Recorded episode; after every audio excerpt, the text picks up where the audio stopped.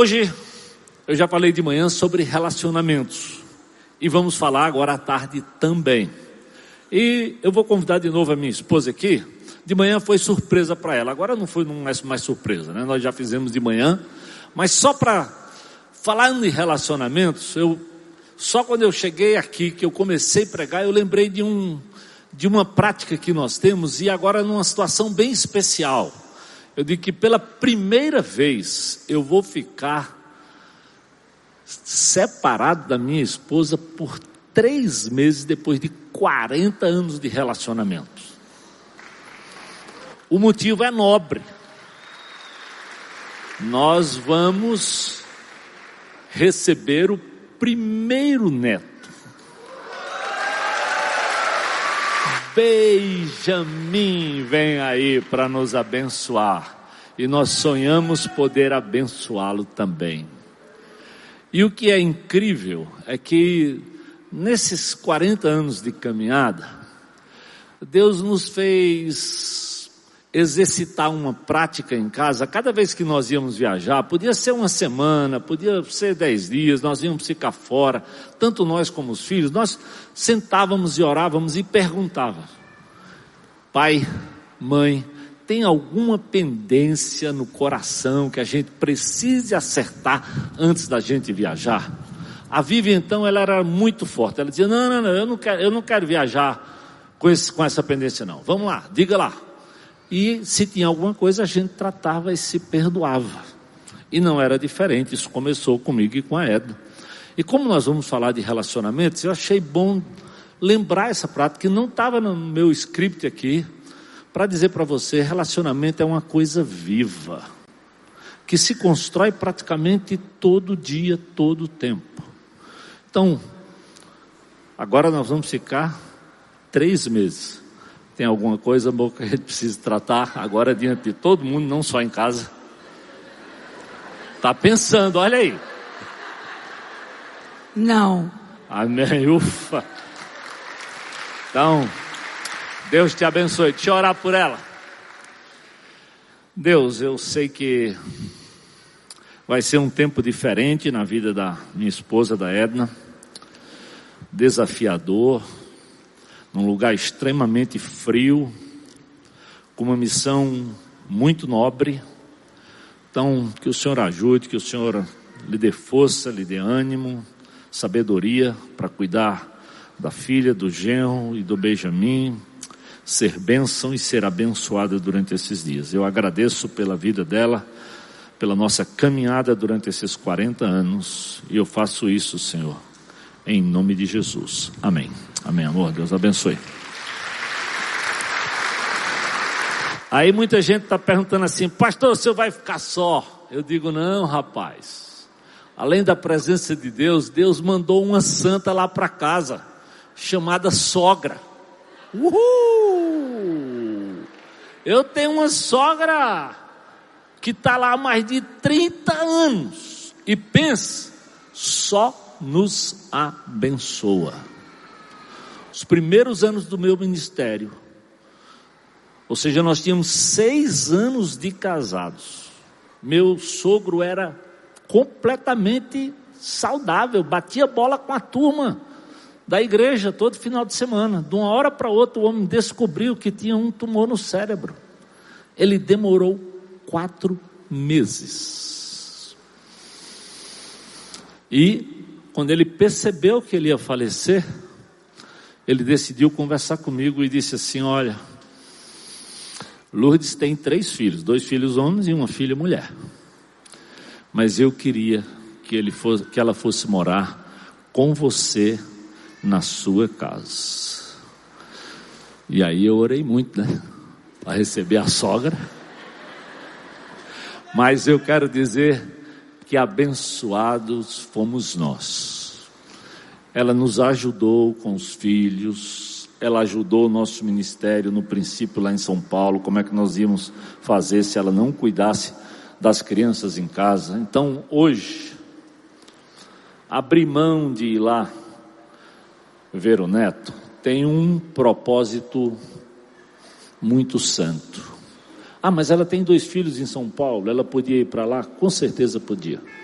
Mas o fato é que as últimas vezes que ela foi para lá, ela ficou muito doente e ela não, não pensa nessa possibilidade. Para deixá-la sozinha, eu também não, não achei que seria justo e então achei que seria mais prudente mandar a Edna e daqui a alguns meses a minha filha vem aqui e traz o Benjamin. Não só eu conheço, mas vocês vão conhecer. Então vai ser um tempo de bênção. Então só para explicar para vocês um pouquinho dessa dessa história.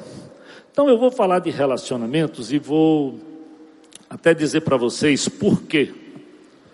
Não é nem nem estava na minha mente quando eu comecei a estudar de coincidir da viagem da Edna do dia que eu ia falar. Isso já estava marcado há muito tempo, até antes de quando nós compramos a passagem.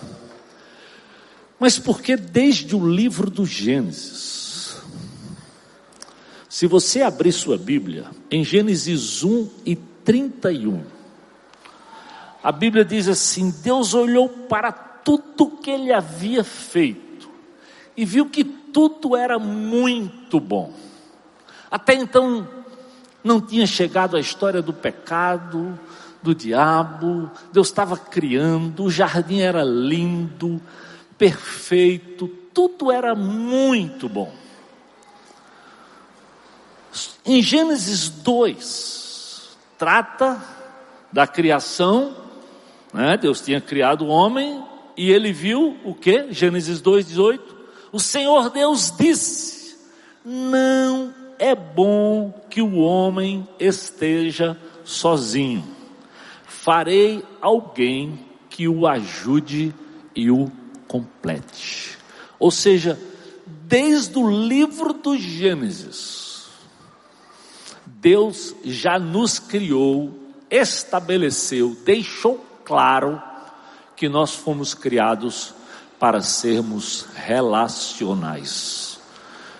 Igual aquela música, eu preciso você, de você, você precisa de mim, né? E assim nós vamos vivendo, é um fato. Nós precisamos um do outro. Nós precisamos nos relacionar. Nós não podemos viver sozinhos. Em Eclesiastes, no capítulo 4, versículos 9 e 10, olha o que Deus diz: é melhor serem dois que um. Por quê? Porque um ajuda o outro a alcançar o sucesso. Porque se um cair, o outro o ajuda a levantar-se. Mas se alguém cai sem ter quem o ajude, estará em sérios apuros. É por isso que nós precisamos um do outro, porque na caminhada você tropeça, eu tropeço. Você falha, eu falho. Você vai precisar de algo que talvez eu faça melhor do que você. Você vai, eu vou precisar de algo que talvez você seja muito mais capaz do que eu. Se nós olharmos para a palavra não só no Gênesis e no livro de Eclesiastes, quando Jesus vai começar o seu ministério lá na Galiléia, a primeira coisa que ele faz, ele vai atrás de pessoas, de homens simples, para caminhar com ele, para fazer uma peregrinação e abençoar muitos outros. Olha Mateus capítulo 4, versículo 17. Diz assim: ó, quando Jesus começou a anunciar sua mensagem, falando: arrependam-se, pois o reino de Deus está próximo. Então ele começou no próprio capítulo 4, no versículo 18, ele viu Simão, chamado Pedro e André, e disse: sigam-me. Tão logo ele começou a proclamar, ele convidou alguém para caminhar com ele. E assim ele foi convidando os discípulos até que montou um grupo de doze homens para caminhar, para anunciar, para ajudar no ministério dele. Então nós fomos feitos, queridos, desde o princípio, para sermos relacionais. Não é diferente quando a gente chega no livro de Atos, que a Bíblia vai tratar sobre a igreja. Na vida de Pentecostes diz assim, ó, lá no no Espírito, quando o Espírito vem, diz assim: haviam reunidos lá partos, medos, elamitas, habitantes da Mesopotâmia, da Judéia, da Capadócia, da Frígia, do Egito, da Líbia. Ou seja, Deus reuniu gente de todos os lugares, de nações diferentes, porque Deus sempre sonhou que o Evangelho, que a mensagem fosse para o mundo inteiro. Por isso, quando eu andei nas terras da Turquia, nas terras lá da Grécia, eu orei muitas vezes agradecendo a vida de Paulo, pela vida de Paulo, pela vida de João, por aqueles homens que se entregaram, deram a sua vida indo naquelas cidades duras, complicadas, para que o evangelho de Jesus alcançasse um nordestino lá do Pernambuco, do sertão, passou pela vida daqueles homens, chegou à minha vida porque alguém se importou com o outro, decidiu de forma intencional se relacionar e buscar o outro. Então a igreja começa, diz Atos 2,46, adorando juntos no templo diariamente reuniam-se nos lares para comer o pão e sempre com alegria e generosidade. Então, todo dia, todo tempo, eles estavam lá juntos e iam se reunindo. E essa comunidade tem oferecido para você, né? GR, GL, grupos de casa em casa desafiando a você não ficar só aqui no grande ajuntamento, porque às vezes você não me conhece tão bem, eu não lhe conheço tão bem, mas no grupo, vamos conhecer um pouquinho mais da sua vida, das suas necessidades e vice-versa. Porque Deus estabeleceu e quer que sejamos relacionais. Então, se há uma coisa tão clara, se é uma coisa tão óbvia, por que será que nós quebramos fácil nossos relacionamentos? Por que será que nós rejeitamos às vezes os outros e nos isolamos? Eu digo que eu já vi todo tipo de desculpa de alguém para não se relacionar, até mesmo pessoas casadas. Ah, pastor, eu pensei que ia dar, mas nós somos muito diferentes. Então, se são diferentes, é porque são diferentes. Ah, porque nós somos muito parecidos. Peraí, peraí. Se somos parecidos, é problema. Se somos diferentes, é problema. Ah, porque eu não percebi, pastor, eu tenho muita cultura e ele não tem. Às vezes, na hora de casar, se aceita, depois descobre que essa questão de dinheiro, quando um tem mais e outro tem menos, também dá muito problema de relacionamento. No fundo, no fundo, a nossa luta é contra o Criador que nos criou para sermos relacionais. E muitas vezes você não tem coragem de buscar um grupo de relacionamento porque lá eu vou lhe conhecer, você vai me conhecer, eu vou ter que abrir o coração, porque esse é o desafio.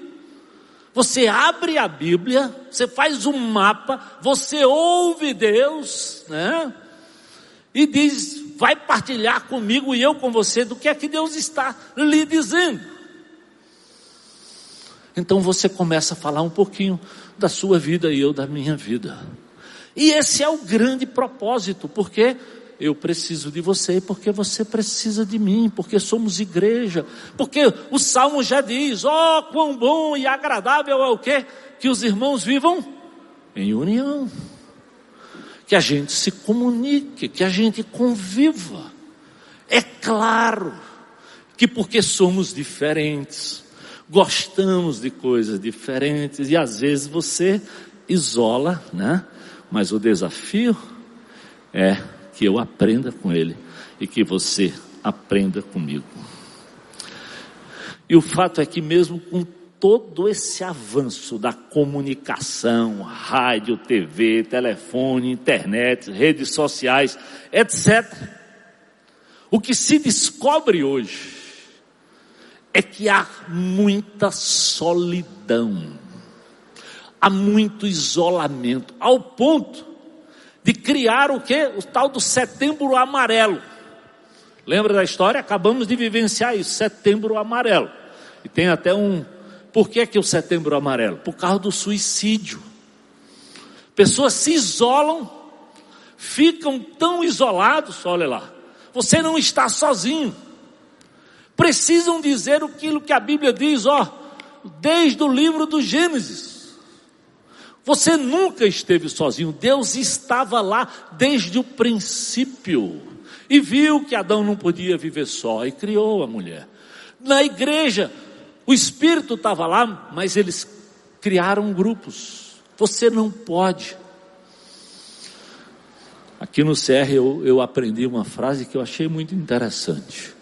Sozinho não pode. Eu preciso ter alguém para abrir o coração. Você precisa ter alguém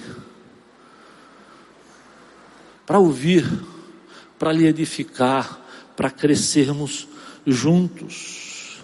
Então, mesmo no meio de tudo isso, é tanto progresso, tantas redes, Instagram, Facebook, Zap Zap para cá, nós ainda continuamos relutando e querendo nos isolar. E quando é que eu comecei a preparar essa mensagem? Na verdade, há dois meses atrás, exatamente no mês do setembro amarelo.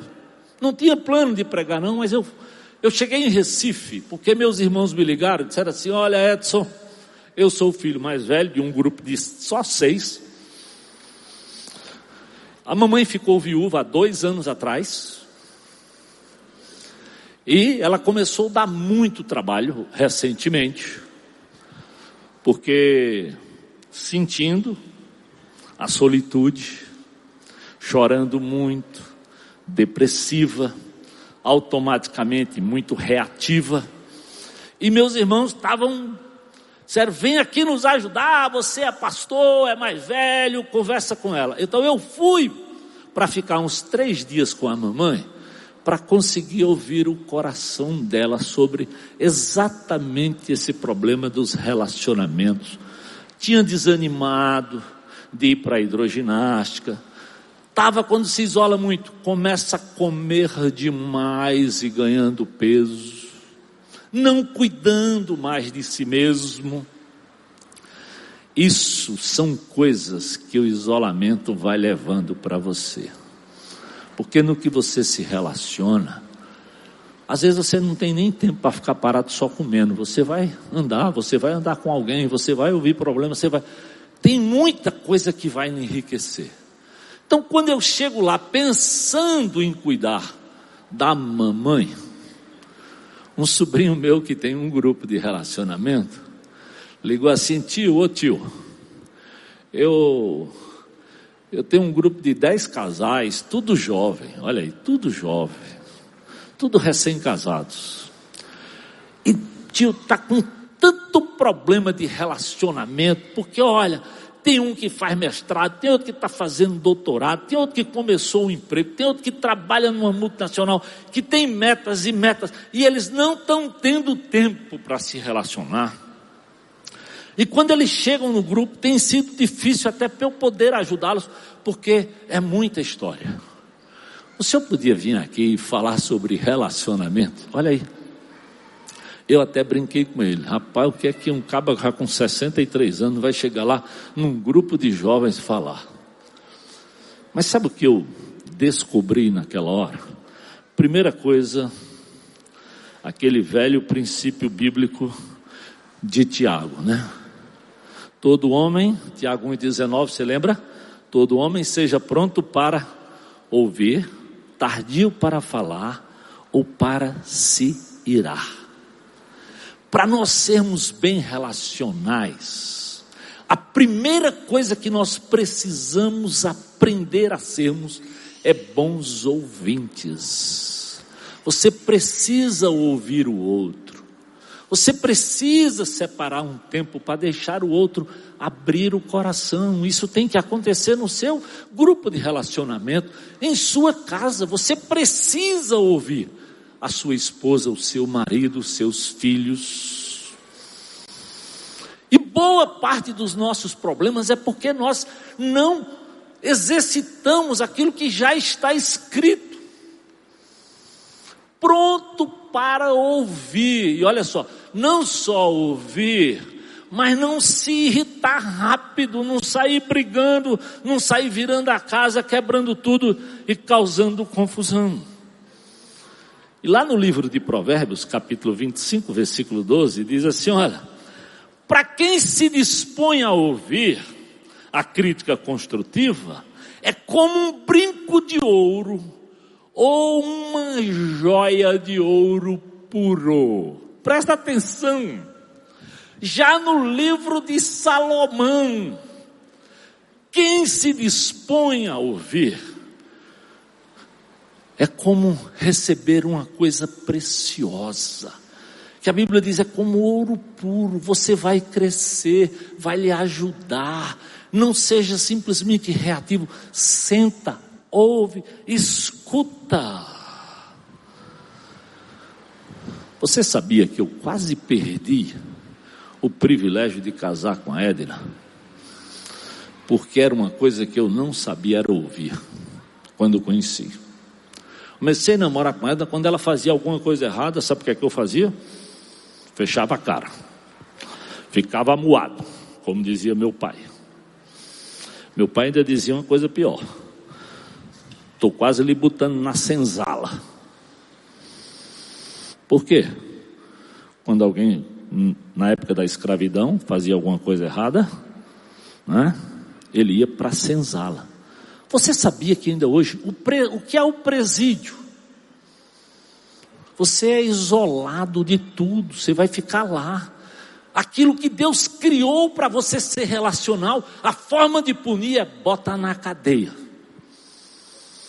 fica lá calado, sem ter com que se relacionar. E eu me isolava da Edna e fechava ela, dizia: João, o que é que você tem? Você sabe, você sabe o que você fez.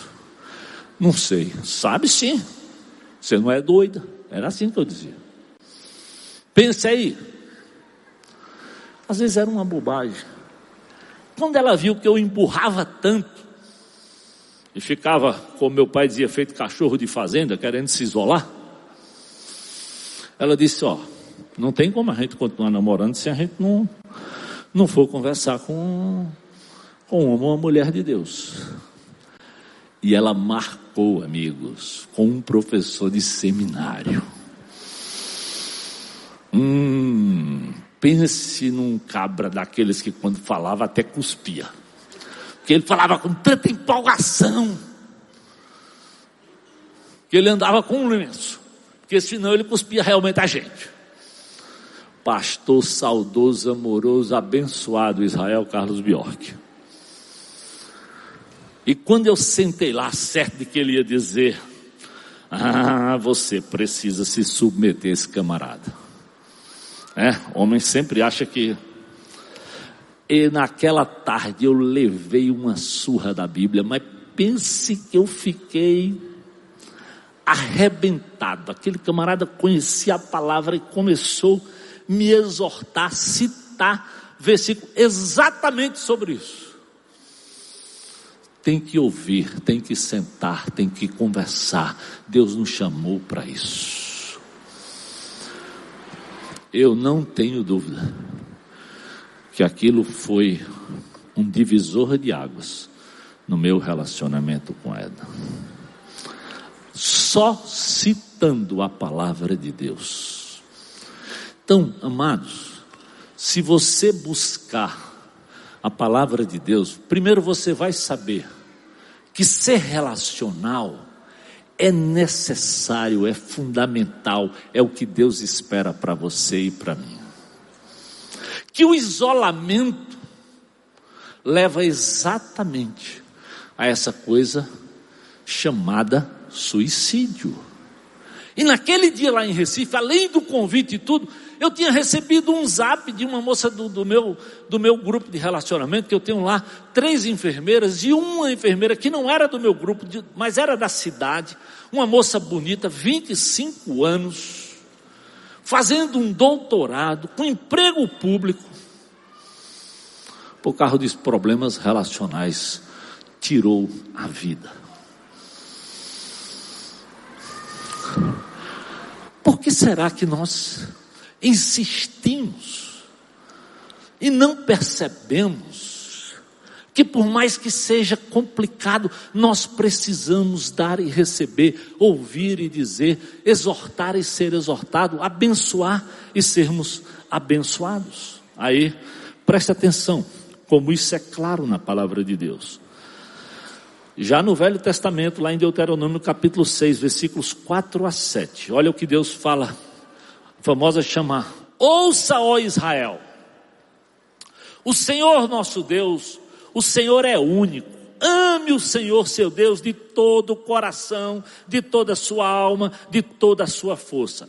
Guarde sempre no coração as palavras que hoje eu lhe dou mas repita elas com frequência aos seus filhos.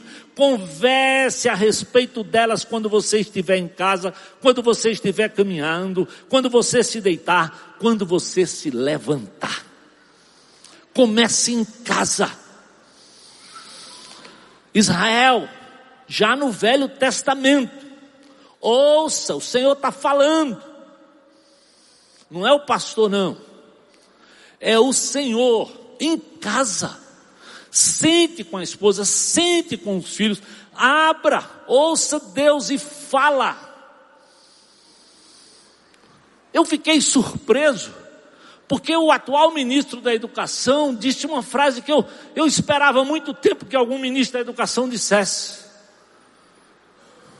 Quem educa são os pais. A escola passa um conteúdo que o menino precisa, mas a educação é princípio da família. Nós transferimos até a educação dos filhos. Nós esperamos que eles sejam relacionais lá fora, quando nós em casa não conversamos. Quando o plano de Deus, desde o princípio, era que pais, que famílias se sentassem e conversassem, ouvissem, comunicassem a instrução de Deus. Porque para sermos bem relacionais, nós temos que primeiro ouvir Deus, meu amado, e entender que quando eu estou sendo relacional, eu estou fazendo aquilo que Deus pensou e planejou para a minha vida. Quando você se isola, você está fazendo aquilo que o diabo espera da sua vida. Não sei se você já percebeu, mas eu percebi claramente quando eu estudei sobre isso, eu me lembrei. Quando Judas quebrou o relacionamento dele com Jesus e com os discípulos, ele foi e fez o quê? Se enforcou. Ele já se suicidou, já precisava de um setembro amarelo para aquele fuleiragem lá. Por quê? Porque não fez o que devia fazer, não tratou como deveria tratar quebrou princípios, deixou de ouvir a Deus, deixou de fazer o que era correto e começou a se relacionar só com a religiosidade.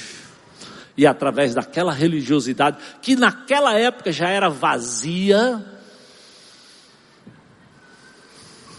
terminou traindo o próprio Senhor. Eu sempre fico pensando, como é que alguém anda com Jesus três anos? Vendo tudo que Judas viu, e faz um negócio desse. É. Como é que alguém que é pai, que cara, eu, eu fico pensando assim, no dia do, do noivado já é aquela festa. No dia do casamento nem se fala.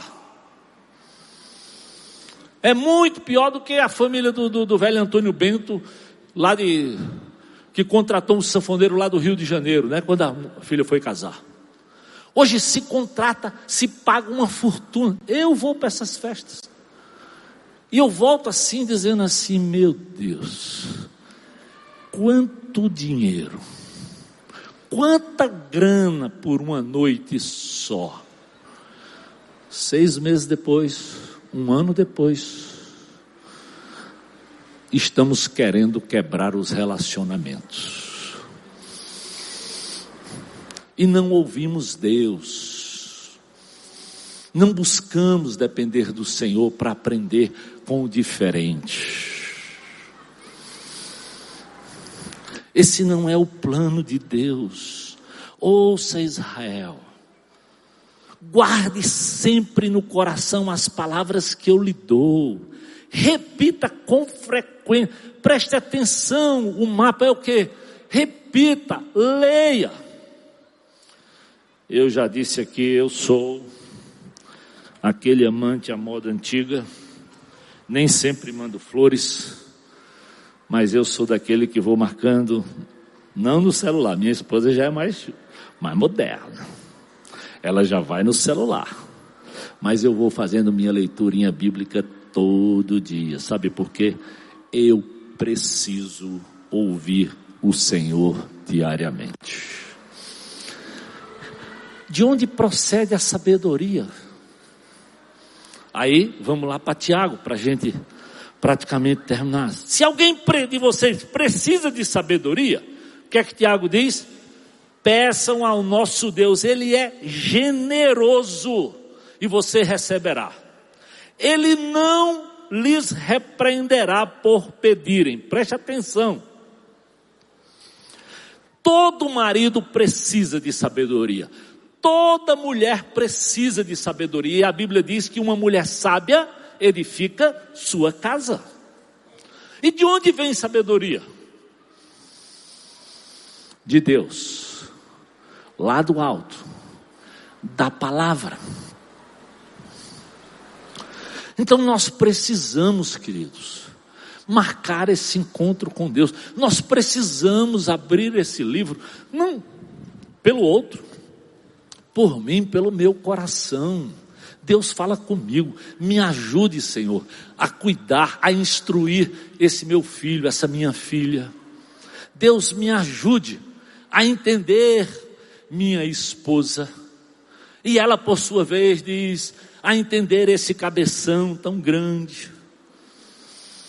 Então, cada um de nós somos desafiados a buscar nesse relacionamento com Deus meios de nos relacionarmos um com o outro. E preste atenção no que Tiago vai dizer aqui. Relacionamento precisa de sabedoria. Como diz o, o CR, a primeira sabedoria é o reconheço, é o primeiro passo, que não sou Deus.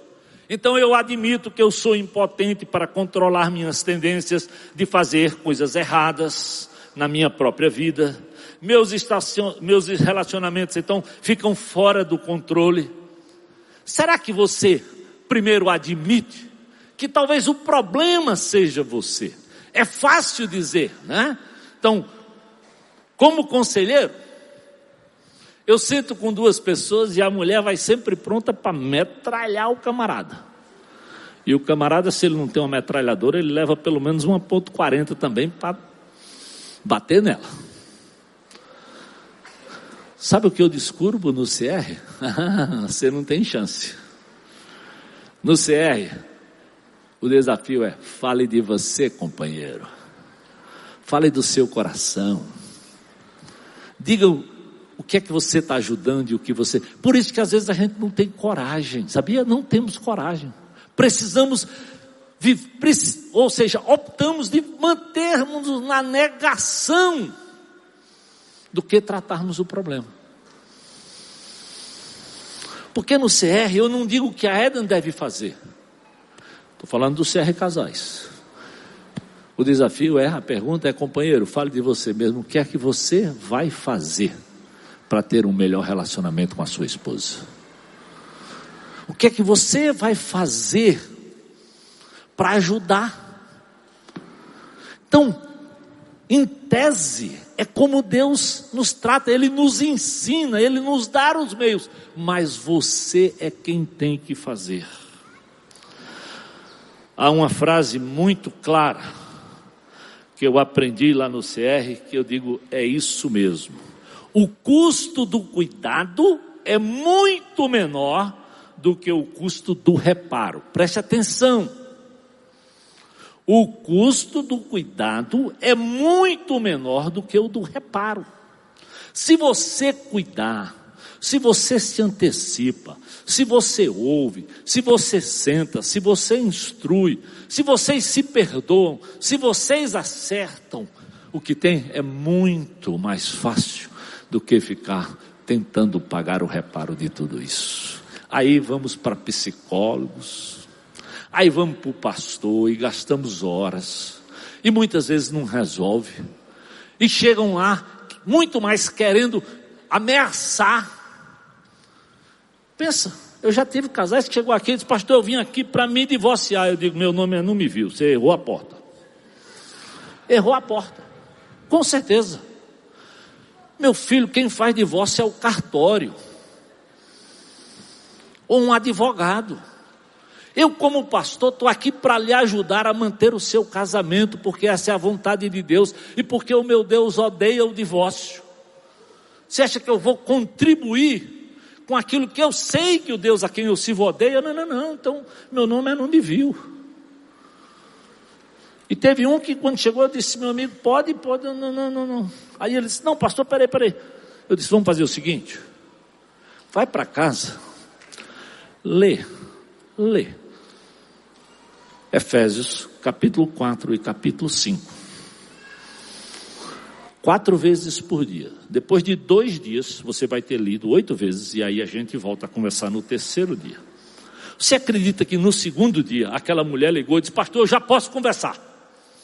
Eu já me tratei, eu já sentei com ele, eu já resolvi. Deus já falou comigo. Você acredita? Se você ouvir a Deus, você vai perceber como funciona, meu amado. E como funciona. Esse casal continua casadinho. Não significa que eles não têm problema, não. Tem problemas. Mas eles aprenderam aonde é a fonte que realmente resolve.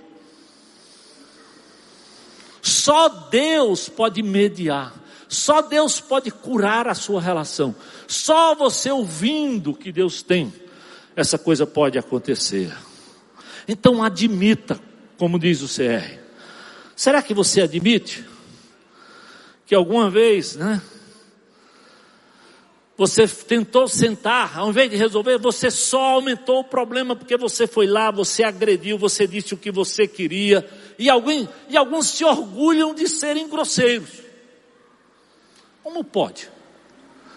Se Jesus diz, Eu sou manso e humilde de coração. Eu sou de Jesus, você é de Jesus. Então, se você é de Jesus, se eu sou de Jesus, eu preciso aprender de mansidão, de humildade, não de querer a honra, de não de querer o controle, não de me orgulhar de falar mais alto, como se gritaria não fosse coisa da carne. Você sabia que é coisa da carne? Então, quando o tom subir, Baixa o tom de. Não, pera, pera, pera, amor. Não tem condições de nós continuarmos conversando. Vamos voltar a sentarmos e. Então, Efésios capítulo 4, eu vou só ler esse texto para você ver, só num capítulo da Bíblia, quanta coisa preciosa sobre a nossa comunicação, sobre o nosso relacionamento. Efésios capítulo 4. Isso aqui serve não só para marido e mulher, não. Serve para amigos, serve para o grupo. Efésios 4, a partir do versículo 25, diz assim: ó, portanto, abandonem a mentira, digam a verdade. Primeira coisa, a primeira regra de comunicação entre dois crentes deveria ser lutar pela verdade. Por quê? Porque a verdade vem de Jesus. Jesus disse: Eu sou o caminho, a verdade e a vida. Porque a Bíblia diz que o pai da mentira é o diabo. Então nós temos que lutar, querido, na nossa comunicação, em casa, com os nossos filhos, com o nosso GR, seja com quem for, primeiro, pela verdade. A segunda grande regra, ele diz assim: ó, pequem, não pequem ao permitir que a ira lhes controle, acalmem a ira antes que o sol se ponha, ou seja, se atualiza todo o tempo, não deixa juntar sujeira, não deixa. Por que é que nós criamos esse princípio em casa? Eu e Edna, eu e o filho. Não deixa, meu filho, quando tiver alguma coisa, por favor, venha me dizer, vamos sentar, vamos conversar, entenda o coração do pai. Pense, eu criei filhos que é, não era fácil. Meus filhos frequentavam a escola de manhã e de tarde, e às vezes de noite, cujo pai era diretor. Qualquer problema que tinha, eles sofriam bullying. Fala para o teu pai. Olha a bola. A comida está fria. O professor chegou atrasado. A prova não foi bem impressa. Então, eles traziam para casa muito bullying. E eu tinha que ouvir, sentar com eles e dizer, meus filhos, vamos lá, vamos entender, vamos orar, perdoa. Você não tem a ver, isso tem a ver com teu pai. Ah, Vivian, tirava de letra. Ia lá, mas o meu filho Jonatas não era assim. Ele sugava muito disso.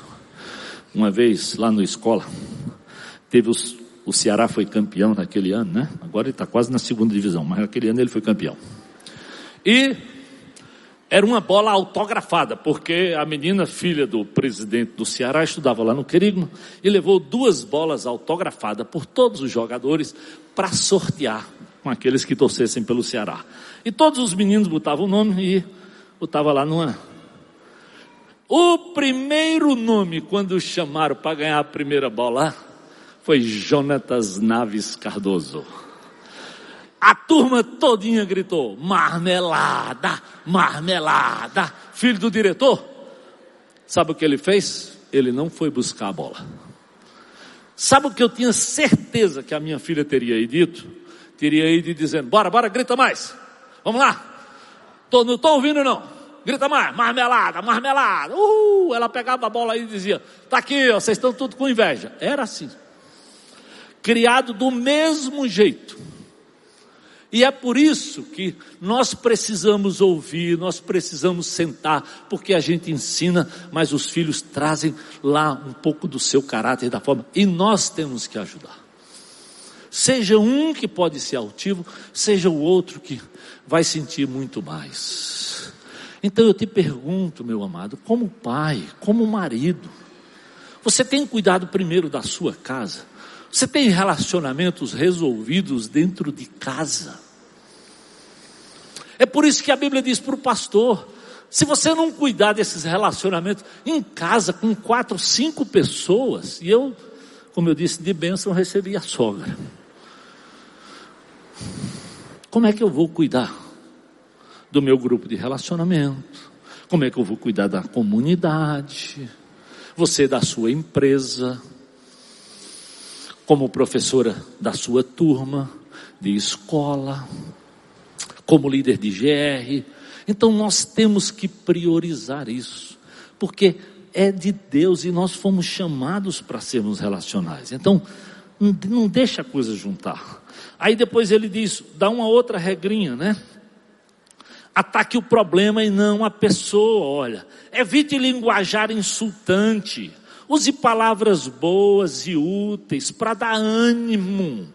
Evite se orgulhar de ser grosseiro.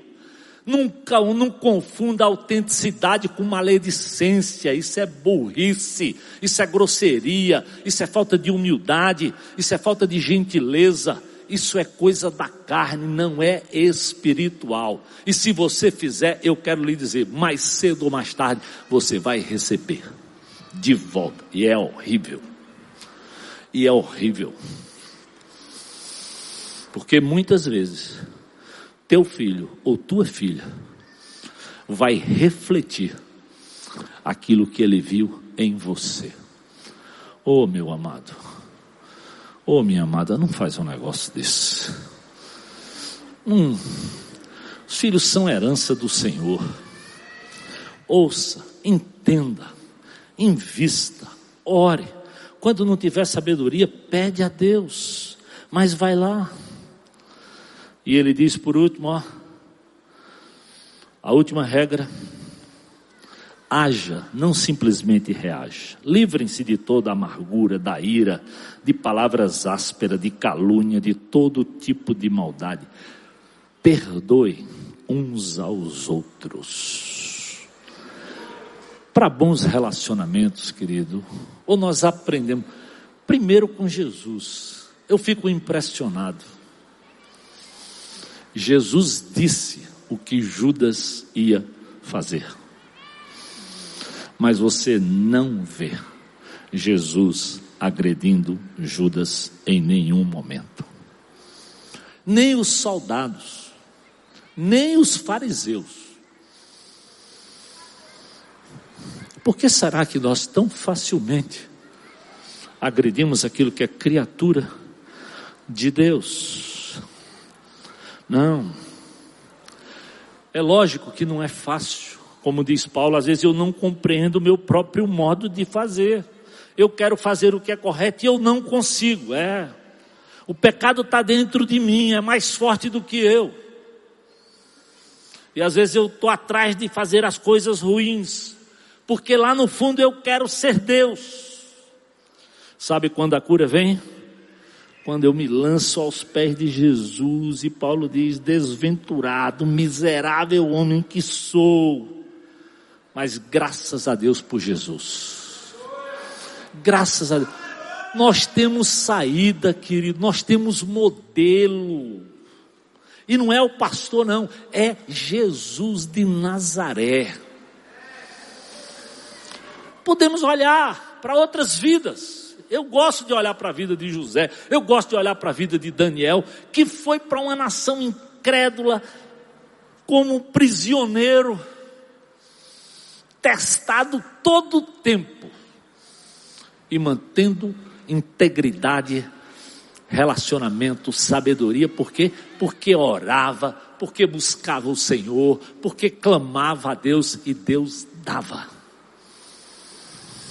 Então dizer que nós não temos saída não é verdade. A cura vem quando nós nos lançamos mesmo diante do Senhor. E ele diz exatamente: graças a Deus, porque em Cristo Jesus, meu Senhor, eu vou concluir com triunfo. Sabe, Salmo 32 também, o Salmo do perdoado. Estou pegando vários textos para você ver do Velho, do Novo Testamento. O que é que o salmista diz? Quando eu me recusei a confessar o meu pecado, o que é que aconteceu? O meu corpo definhou e eu gemia o dia inteiro.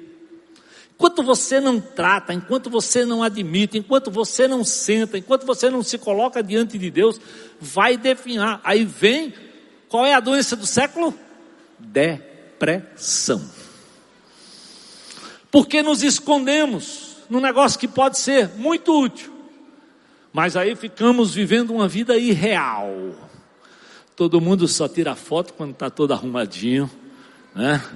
Quando está num lugar bonito, quando está jantando uma comida boa.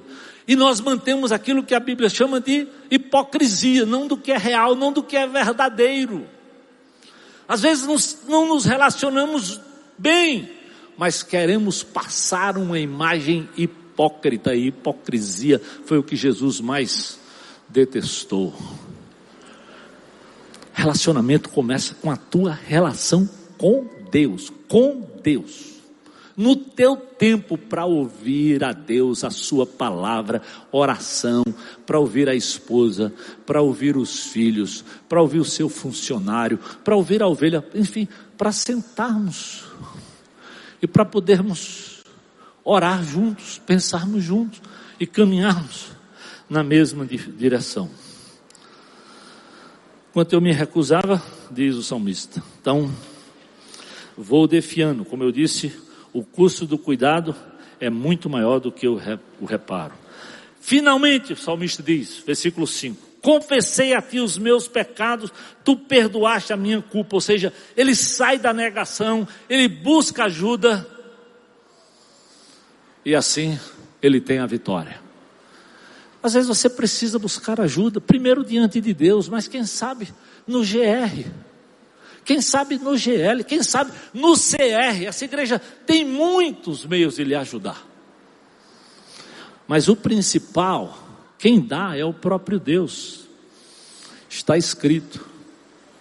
Você pode abrir e ouvir. Então, Tiago 3,14, ele diz assim: ó só. Se o teu coração há uma inveja amarga, há uma ambição egoísta, não encubram a verdade com vanglórias e mentiras. Parece até que Tiago já conhecia essas redes sociais. Pai, não encobre com esse negócio aí, não, com essa faça, com esse negócio do faz de conta, passando uma coisa que não é real, tirando fotos quando lá dentro você está totalmente arrebentado. Não, não deixa a inveja, o ódio, tudo longe do amor. Lembre-se de como começou com tanto zelo, com tanto amor, com tanto empenho, com tanto cuidado de Deus, como é que você vai estragar?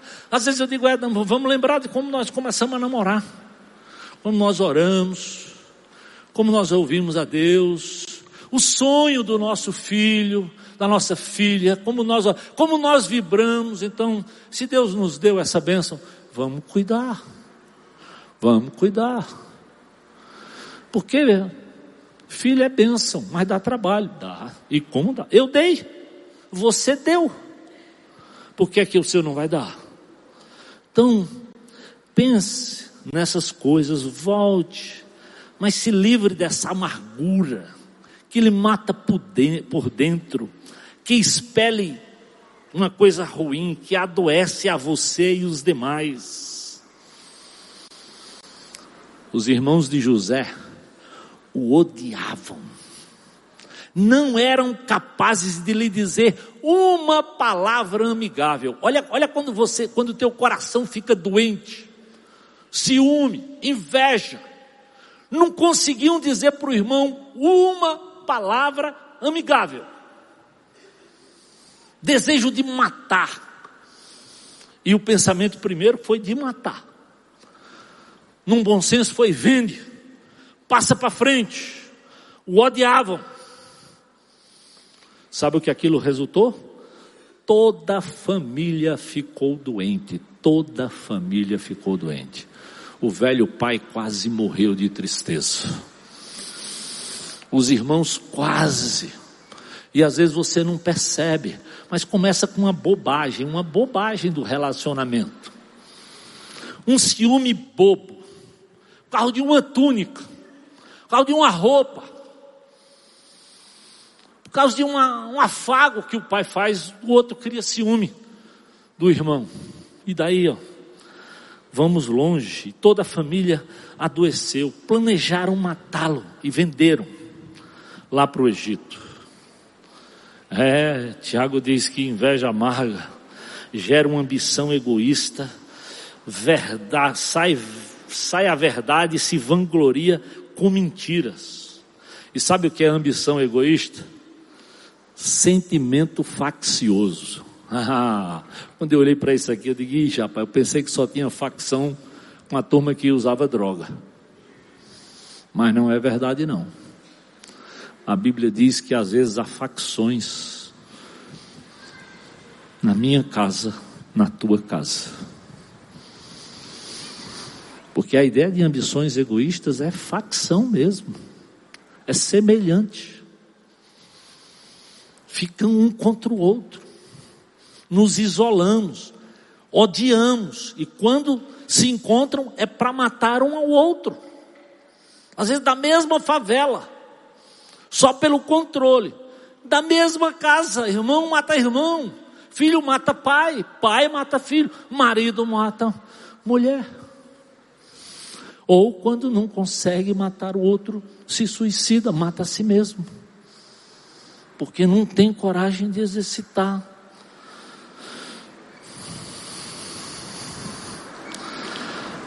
Mas a facção, ela é triste porque ela agrega.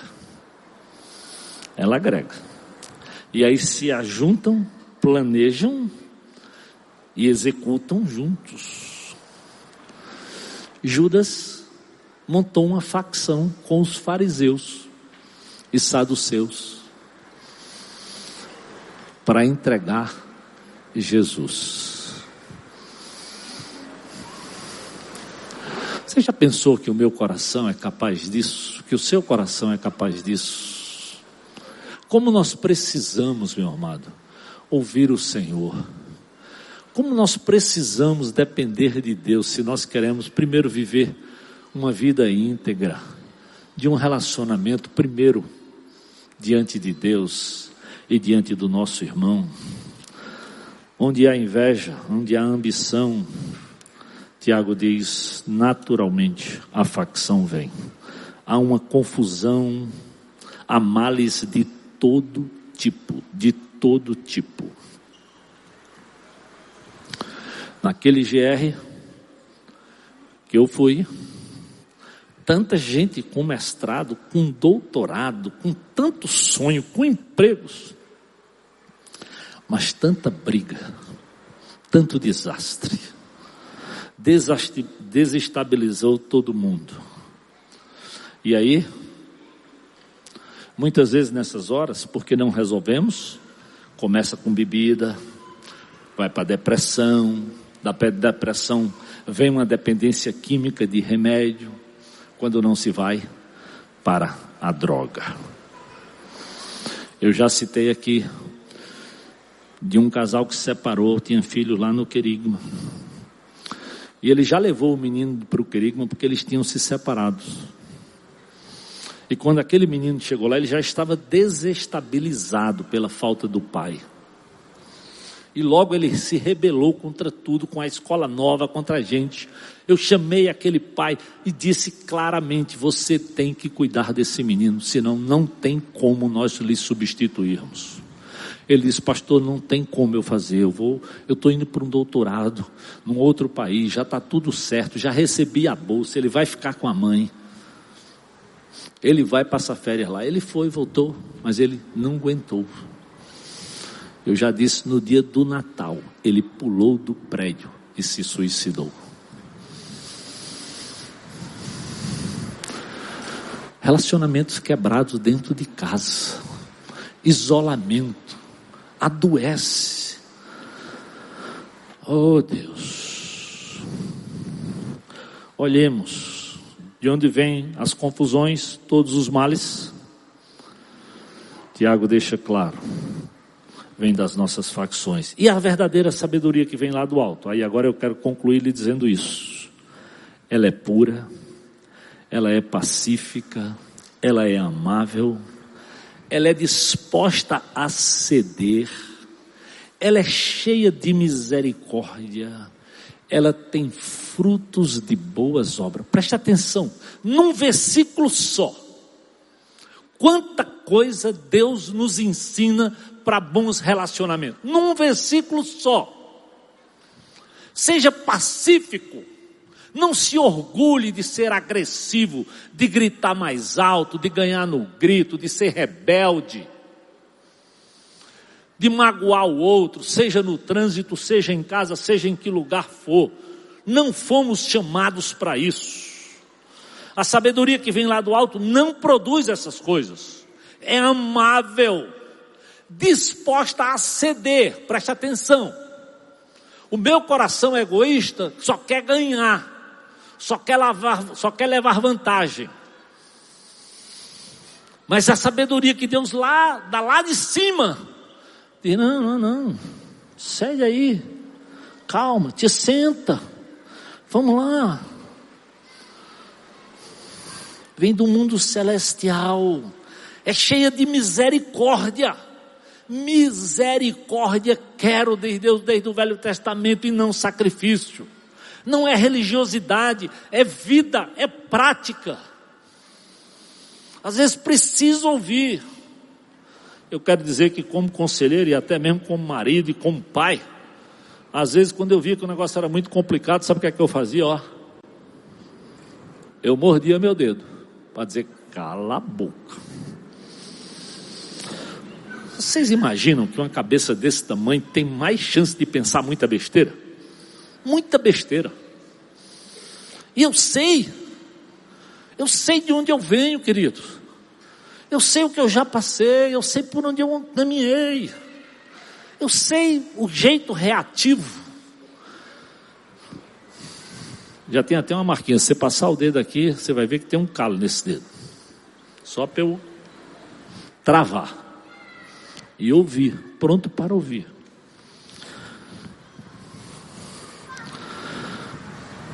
Pacífica, ou seja, não é contencioso, não é faccioso, busca paz, busca harmonizar. Olha a palavra aqui, harmonizar. Sabia que essa palavra hoje virou moda? Sabe por quem? Pelos mestres e cozinheiros. Ah, é importante harmonizar essa comida com essa bebida. Aí os camaradas comem pratos harmonizados e saem quebrando pau. Vão para restaurante onde tudo está harmonizado. E dentro do caso está tudo esculhambado. E dentro de casa contenciosos. Pagam para o sommelier, para o enólogo, para o metre, para tudo ser harmonizado. Mas às vezes são enfurecidos, irados, geram filhos inseguros, frágeis e emocionalmente arrasados. Filhos, filhos frágeis Filhos frágeis, frágeis porque viram, porque assistiram brigas onde se ganhou no grito, onde tem que se ganhar na palavra e diante de Deus. O que é que Paulo diz para os coríntios que gostavam disso? Irmãos, eu suplico-lhes em nome do Senhor Jesus Cristo, que vivam em harmonia uns com os outros, ponham fim às divisões que existe entre vocês. Está lá, 1 Coríntios 1 e 10. Irmãos, eu suplico, eu peço intensamente, ó Coríntios, e faço isso em nome do Senhor Jesus. Vivam em harmonia, não comam só pratos harmonizados, pratiquem harmonia dentro de casa. Não permitam que essas divisões aconteçam. Ah, Senhor. 1 Coríntios 3, 3, ele diz, ó, ainda às vezes nos deixamos controlar por a natureza humana, porque damos vaga para os ciúmes, para as brigas, para tantas coisas ruins. Não, vamos trabalhar arduamente, ele diz, mas para abençoar quem nos amaldiçoa. Que coisa. Paulo diz isso. Vamos trabalhar arduamente, se possível com as próprias mãos, mas nós vamos abençoar quem nos amaldiçoa. Nós vamos buscar ser pacientes até com quem nos maltrata. Oh Deus, me ajude. Isso só é possível, querido, se você der brecha para o Espírito, se você deixar o Espírito controlar e se eu deixar o Espírito controlar. Mas se deixar, isso vai fluir. A sabedoria que vem lá do alto é amável, como eu disse, é disposta a ceder. Lá no Celebrando a gente aprende uma frase. Deus nunca disse que a jornada seria fácil mas ele disse que a chegada valeria a pena. Preste atenção, não basta largar bem, temos que buscar chegar bem. Largar bem, muitos largam. É aquela festa, é aquele casamento, é, é o início de tudo, é, é muita farra. Mas na caminhada, não olhamos para o alto, não olhamos para o Senhor, não ensinamos os nossos filhos. Não é fácil, querido, criar filho nos dias de hoje, com toda essa coisa aí, com todas essas informações.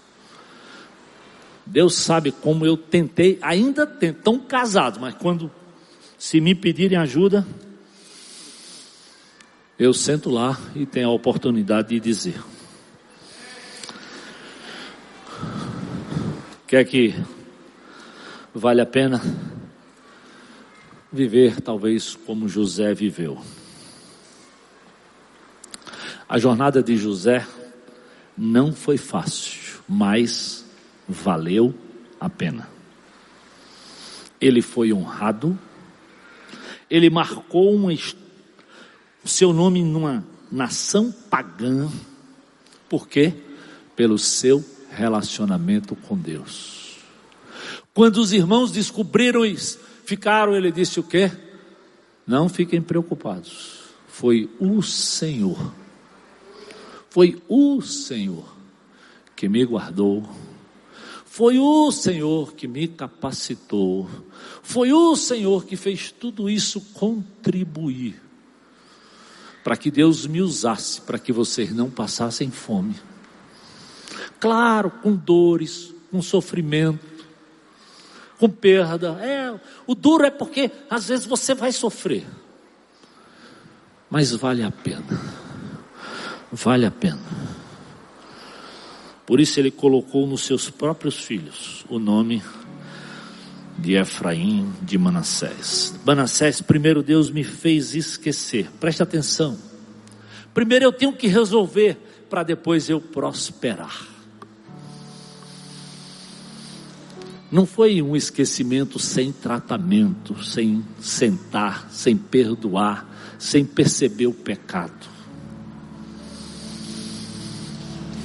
Eu não sei, querido, como estão os seus relacionamentos. Eu não sei como está a sua casa. Eu não sei como está o seu GR. Eu não sei como está a sua própria vida, sua relação com o seu Deus. Mas o que nós precisamos excitar é aquilo que Tiago nos ensina, é aquilo que Jesus vivenciou e nos ensinou, que Paulo nos ensinou e vivenciou. Se nós queremos, no meio de toda essa loucura, de tanto índice de suicídio, de isolamento, de depressão, uma sociedade alucinada, Por isso que hoje o que se mais vê em Fortaleza são farmácias em toda esquina, em toda esquina. É impressionante. Você tropeça numa e cai na outra. Parece que tudo paira ao redor de gente doente. E a principal doença desse século é emocional. Porque nos distanciamos de Deus, nos distanciamos da palavra, deixamos de ouvir, deixamos de sentar, não temos tempo para sentar com a esposa, com os filhos, com um amigo e conversar. Aquilo que nós chamávamos às vezes de jogar conversa fora, não é jogar conversa fora, não, amigo. Quando eu sento, eu me relaciono, eu ouço, eu vou lhe dizer, você vai me dizer, eu vou lhe abençoar e você vai me abençoar.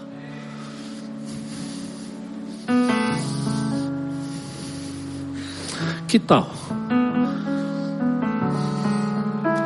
Aprendermos de José. Talvez hoje dizer, Deus, eu não posso continuar guardando isso no meu coração. Eu de verdade, Senhor, preciso ter um relacionamento contigo, de lançar mesmo sobre o Senhor, como José fez, para que você possa prosperar. Não é nem seu filho, não é nem seu marido, não é nem sua esposa, é você mesmo precisa prosperar. E acredite, isso só é possível se Jesus Cristo for Senhor da minha vida e da tua vida, da minha casa e da tua casa. Então, vamos ficar de pé e vamos cantar essa música. Pondere na letra do que acontece na vida de José. E aí eu quero fazer um desafio, eu espero que você não saia antes de terminarmos a música e a gente poder avaliar.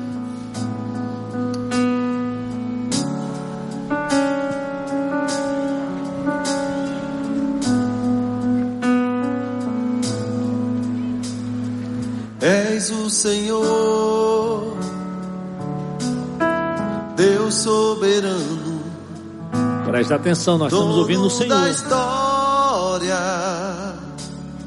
Senhor de mim. Guia os meus passos. Ele está presente. Mesmo em dor, tu sabes o final. Ele sabe o que ele quer para você. de paz pra mim. Dói, dói mesmo. Só tu conheces bem. Mais confiante sigo os teus planos. Amém, Senhor. Tu tens o melhor pra Ah, creio nisso, Senhor. Manassés, Deus me fez esquecer Efraim, Deus me fez prosperar,